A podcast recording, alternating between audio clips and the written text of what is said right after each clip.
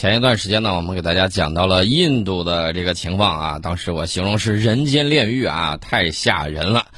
呃，当时呢，大家也看到了啊，最近这三天每一日新增病例都是三十四万例，而且大家也都看到了消息说这个病毒变异带来了很多这个以往不确定的这个情况。大家也看到了，还有这个吐血的，还有什么之类的。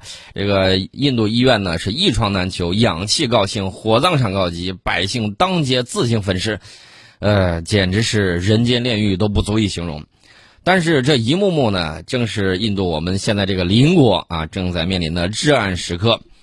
印度当时反应就是：哎呀，赶紧去找美国去啊！对，赶紧去找美国。美国啊，麻溜的当场拒绝啊！而且这个甭找我，什么我还禁运着这原材料，有这回事吗？再禁一个月，等我把这个禁令弄完了再说。咔嚓一下给撅回去了。弄得人家印度这个法院的高官呢，都在这儿喊话：这个印度政府，不管你是去抢、去借、去偷，你都得把氧气给弄回来。其实我要告诉大家，这个氧气啊，确确实实很重要。但是等把氧气弄回来，可能黄花菜都凉了。这个氧气呢，它能不能起到一定作用呢？我只能说它能起到一定作用。但是呢，大家也知道，通过这个去年疫情，我们也了解到，最关键的是提前进行这个治愈啊，不然的话，它等到输氧那个阶段，大概率可能这个事情就不太好收拾了。那么在这个时候呢，我们也再次表现出我们是威武文明之士，而且呢，我们这个绝对是文明人。为什么呢？我们有这个人类命运共同体的这种共同担当。然后呢？我们外交部发言人分别在四月二十二号和二十三号的记者会上作出表态：中国政府和中国人民坚定支持印度政府和人民抗击疫情，愿根据印方需求提供支持与帮助。然后呢，这个这个这个这个怎么说呢？这个印度整个表现大家也都看到了啊，大家也都看到了。他说他不愿意啊。印度时报说，尽管印度卫生部曾表示希望从国外进口氧气，但根据官方消息人士称。中国不在印度希望从那里进口氧气的国家之列，这是《印度时报》报道的。这《印度时报》这个报道完了之后，我就留心了一下这个，那接下来会干什么事儿？果不其然啊，人家买我们的制氧机啊，不进口氧气买制氧机，听说迅速买了有有一个数是五百，还有一个数是八百，啊，可能有这个增加订单的这种可能。而且小米呢，在那儿给他捐了一千台一千台这个制氧机。呃，这个当然了，印度人民还是感谢的，人心都是肉长的嘛。虽然大家也知道，在他的这个种姓制度之下，一亿多是人，剩下的这个大家也都清楚。但是我要告诉大家的是，现在印度的情况确确实非常危急啊！我之前都说，你看去年的时候，有人啊灌人家喝牛尿的啊，鼓励人家喝牛尿的。前两天不知道过什么节，不是那个大壶节啊，另外一个。欢快的拿着牛粪在街头互掷，哎呦，当时看的我那个酸爽啊！这个真是一个有味的报道啊！我简直是午饭都难以下咽，就看着拿着牛粪甩来甩去的，呃，大家也不嫌脏，反正我想了，也许这样的抵抗力啊，也许这这样的这种环境，可能帮助他们增强自身的抵抗力。但是病毒不这么看，病毒觉得你只要不按科学规律来防御我，我一定会按照传播规律来感染你。所以说这个病毒还是很吓人的，这个大家也要注意啊。呃，但是美国这个自诩全球啊这个民主灯塔，然后呢这个印度它吹捧为全球最大的民主国家，然后在疫情面前就互不帮助，就互不帮助。大家不要忘了，印度在去年的时候还曾经对我们原材料进行断供过一段时间，但是呢我们不计前嫌，我们依然说我们愿意帮助你。而且眼下，我告诉大家，即便是跟他对打的巴基斯坦老对手了，邻国间老对手，依然主动的伸出了援手。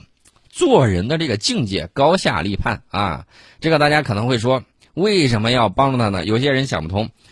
这个事情呢，我这么跟大家讲，他不道义是他不道义，但是我们作为一个文明人，我们还是讲究人道的。啊，这一点我们首先站在了道德的制高点上，这是毋庸置疑的，也表现的出我们的风格。另外呢，千金买股啊，其他一些国家看到没有，在关键时刻谁才能够给你提供帮助，谁才是这个怎么说呢？上无抽屉，过了河就这个拆桥，啊，谁是干这个事情了？大家也都看得一清二楚。这个美国的操作呢，非常的这个迷幻啊，这个刚把人家给一脚蹬开。然后呢，马上就说：“哎呀，这个好像不太行，是吧？”这个又又决定了。就在昨天的时候，美国终于做出决定，说我准备出手帮助你。美国和英国说：“啊，这个我们再过一段时间啊，就会把援助送到你们手上。等再过一段时间的时候，黄花菜真的都凉透了。我告诉你，美国的举动得到了一些印度官员的热情回应。”但是大家还记得去年的时候，美国怎么说来着？美国说：“我给你一亿美元的抗疫物资。”这一亿美元到现在我都没有看见一分钱进账。请问你这一亿美元口惠而实不至？按照这个法律啊，按照这个民法，它是怎么规定的？如果你口头承诺捐赠的话，如果到时候你不捐赠，按照国内法的话，你是应该承担违法的责任的。啊，这个是口头要约啊。呃，美国的这个大使馆啊，现在黑不提白不提这个事儿了。但是我要给你提一下，钱在哪里？没看见，啊，你的钱到底捐给哪个 NGO 了？你说出来。这个捐给亚洲的，然后他说我要捐给印度。等到印度这一波疫情过去了，我估计物资可能还不会到啊。所以说呢，印度有一些官员的这种热情回应，我表示高兴太早了啊。你等到东西到手了再说。这一点，印度政府的官员不如印度网民看得清楚。有一些网民直言，印度不会原谅你们在他们急需帮助之际的冷酷无情。啊，美国怎么帮助印度了呢？发了两条推特，总统拜登发了一条推，然后副总统哈里斯也发了一条推，就发了推特，然后就是说援助。但是什么时候援助呢？光表了一下决心啊，他说。就像疫情初期我们的医院物资紧张时，印度向美国提供援助一样。哦，原来印度曾经帮助过美国，结果到印度需要帮助的时候，你干脆利索的给人家拒绝了啊。然后这个拜登转发他的总统国家安全事务助理沙利文的推文说：“我们决心在印度需要帮助时向其提供帮助。”您老倒是做呀，甭光说呀，说有什么用啊？人家那边眼看。氧气就断了，你这边说你放心吧，我一定会给你帮助的。庄子曾经讲过一个故事啊，说有一个鱼掉到一个车辙里头，车辙里头就剩一点水了，然后他在苟延残喘。这时候有一个人经过，鱼说：“哎呀，赶紧那个救救我吧！”呃，然后这个人说：“行，你等着，我回头正好要到这个海边去旅游，然后呢，我把你放到这个大泽里面，让你痛快的呼吸，畅快的游玩。”鱼就很生气，说：“那你还不如直接看着我变成干儿呢，呃，为啥呢？我现在只需要一桶水，我就能活下来。现在在这个车辙里头，马上都要被太阳晒干了。你现在说这些话有什么用？这是孔，呃，这是庄子很早就打过了一个比方。所以说呢，印度人民的眼睛也是雪亮的啊。这个是是，他美国凡是他承诺的，你得见落实到这个实际中。”你才能够感谢，不然的话不好意思。另外，我再提醒一下大家啊，印度商人做生意有一个特点，这个大家都明白，但是有些人他不了解，就是你跟他做生意的时候一定要全款，经常会有要两台设备，结果说订两个货柜，也还有一些就是你把东西发过去了之后尾款要不回来了，一定要全款，一定要把所有钱都付齐啊，这个。同情归同情啊，这是出于人道主义的同情，出于人本身这个物伤其类的这种同情啊，是人最基本的这种属性、这种情感。但是你做生意的，你要养家糊口啊，对不对？不要在生意上有损失。他要买可以卖给他，但是呢，一定要全款，一定要全款。我再次给大家提醒，一定要全款。如果你因此受到了这个损失，啊，别怪宋老师没有提前提醒你，不要这个同情心被滥用，啊，宋襄公蠢猪式的仁义道德我们是不要的，这一点我要给大家提清楚。那么印度的这个网民呢，情绪还在发酵，说美国优先的代价，美国出口禁令如何伤害伤痕累累的印度？嗯，这个印度媒体 News 十八以此为题进行发文啊，当然了，有些印度网友呢也比较傻啊，呃，说。这个什么就感谢美国，呃，说这个送阿斯利康疫苗啊什么之类，阿斯利康那个疫苗大家也都知道情况啊。今天早上我看一个德国的友人在微信里头跟我聊，说他们那儿有一个同事打了这个当地的疫苗，直接在家躺了两星期。这个我打过疫苗，我可以亲身的告诉大家啊，打第一针疫苗的时候，我什么感觉都没有啊，比蚊子咬一下还轻，没有任何感觉。啊，有些朋友说，哎，胳膊有点疼啊，这个都打疫苗正常反应。然后打第二针的时候，哎，第二针的时候我胳膊稍微有点疼，但是呢，第一天基本上没什么感觉，第二天稍微这个犯困一点，然后后来就没有了。这个因个人体质不同不一样啊。但是像德国打那个疫苗，一下让在家躺了两星期，这个也是挺吓人的。我今天早上跟他聊的时候，我都感觉有点后怕。他说你，我就问他你敢打吗？他说我我现在不敢打，因为他的同事媳妇在家躺两星期，确确实实有点担心，有点吓人的慌。你知道乌克兰前一段时间跟那个谁？跟加拿大教官为什么出问题了？把加拿大教官感染了一半呢？原因就是，原因就是前一段时间他给人家乌克兰士兵打疫苗，那乌克兰士兵活蹦乱跳，身体倍儿棒，吃嘛嘛香，打完之后立马就躺那儿了，挂了，当场就挂了。然后呢，这个乌克兰士兵吓坏了，不敢打，不敢打怎么办呢？然后这个乌克兰呢就有给他出具已经打过疫苗了。然后呢，这个加拿大这边的也不管你打没打，反正你签字确认打了，那就是打了。然后呢，加拿大教官就继续进行训练，训练来训练去，自己一半人都被感染了，然后直接战斗力也被削弱了一半。加拿大鼻子都快气歪了，活该！啊，让你们搞那些不靠谱的东西，早都跟你们说怎么弄了，就不听。呃，所以这个阿斯利康的这个疫苗，大家也都看到了。哎，我记得原来美国总统不是说那个羟氯喹管用吗？现在黑不提白不提了，说他不是有神药羟氯喹吗？还说往身体里头打那个消毒水，要不都互相借鉴一下，都了解了解，看他们说的到底是什么样啊？对还是不对？这个情况太吓人了。这个印度网友呢也有说啊，你们怎么这么久才恢复呢？说美国呢啊，在帮助有需要的合作伙伴之前，你是否在等待着大型制药公司评估自身利益？美国在行动上的拖延和缺乏同情心，在急需援助之际，一直是令人尴尬的。然后印度网民就说了，希望印度未来能够吸取教训啊。呃，那么大家可能会说，那到底印度网民对咱们是怎么评价？四月二十二号的时候，《印度时报》有一篇报道，给出了这样的标题：说中国说愿意帮忙，但印度找其他国家要氧气。呃，然后呢，这个印度网民。评价呢还行啊，印度网民呢说这些人指印度官员啊是怎么了啊？评论区里头有一位印度网友如此不解而又愤慨的这个问：为什么都到这个时候了，地球上还有人能说出不需要氧气这种话来啊？这一位网友紧接着问道，而另外一位印度网友则进一步转发回答道：是啊，为什么不接受中国帮助呢？这显然是实现和平的好时机。好了，比起这个，很显然印度政府有更优先考虑的问题。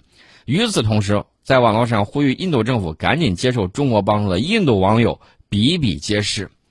大家一定要知道啊，攻城为下，攻心为上，啊，这样咱们给他说我们愿意帮助你，最起码赢得了一些印度网友的这个好感。另外还有什么呢？另外就是印度他自己啊，对内的这个宣传，各种抹黑我们，然后各种的这个拔高自己，在事实面前，我们还是要让一部分印度网友知道，他们政府的宣传是何其的荒谬，啊，看到我们是富于同情心的，而不是像他们描述那样，跟长了这个三个头的妖怪一样，不是那个回事儿。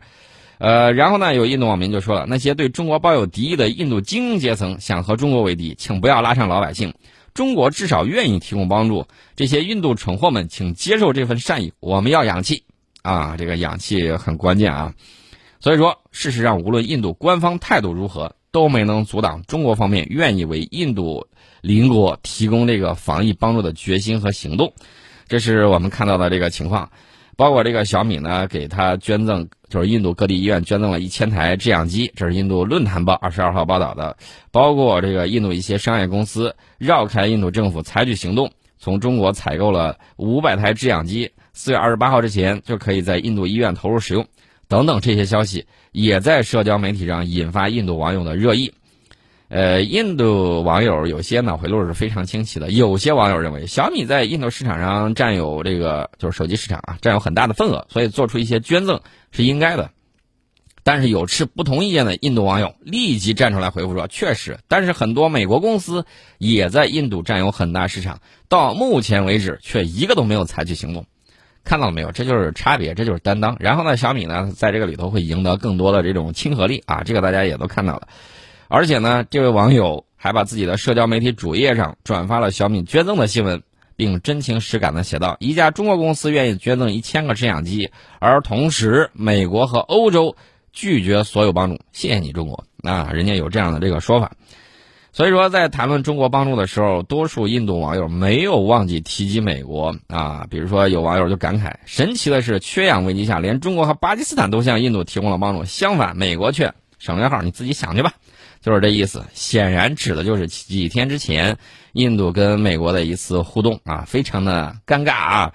这个危机之下，印方请求华盛顿解除对印度的疫苗原料的这个出口禁令，很快遭到了冷酷的拒绝。所以说，北美奴隶制匪帮表现大家看了没有啊？最近一段时间，美国指责土耳其说搞亚美尼亚大屠杀啊，这是上个世纪的事情。然后呢？我觉得土耳其完全可以指责美国搞印第安人灭绝政策，啊，这个可以互相指责一下啊。这个种族灭绝啊，在这两个地方呢，怎么说呢，都不罕见。而且呢，印第安人当年在美洲多么庞大的这个数字啊，最后可西方殖民者靠着什么把印第安人给灭绝了，赶出他们家园？那块土地原来是有主，都是人家印第安人的。然后呢，他去了之后，把人家这个人全部赶跑。就跟当年鬼子在东北把咱们的好地占了之后，把咱们人赶跑，然后是一模一样的，而且呢干的更过分，还出这个钱悬赏印度印第安人的这个头皮，什么男人的、女人的、小孩的价钱还都不一样。这些奴隶制匪帮、种族灭绝主义者，始作俑者其无后乎？这个事情早晚是会遭天谴的啊！这个不是不报，时候未到。所以说呢，他这种霸权主义思维是绝对无法引导人类走向光明未来的明天，啊，真正要看的话，我觉得还是看我们啊，听说了没有？我们正在准备搞一个新的系统，叫小行星防御系统。这个小行星防御系统当然是为了人类的这种安全，除了人类自己作死之外，那只有一种可能会导致地球生物圈重启，那就是小行星撞击地球。现在我们担当起这个重任，我们要搞小行星防御系统，这样的话呢，会给这个未来更多的这种担当，也会给未来的这个人们呢更多的这种安全。所以说。谁才是历史真正的主人？谁才是历史匆匆的过客？历史会给你正确的答案。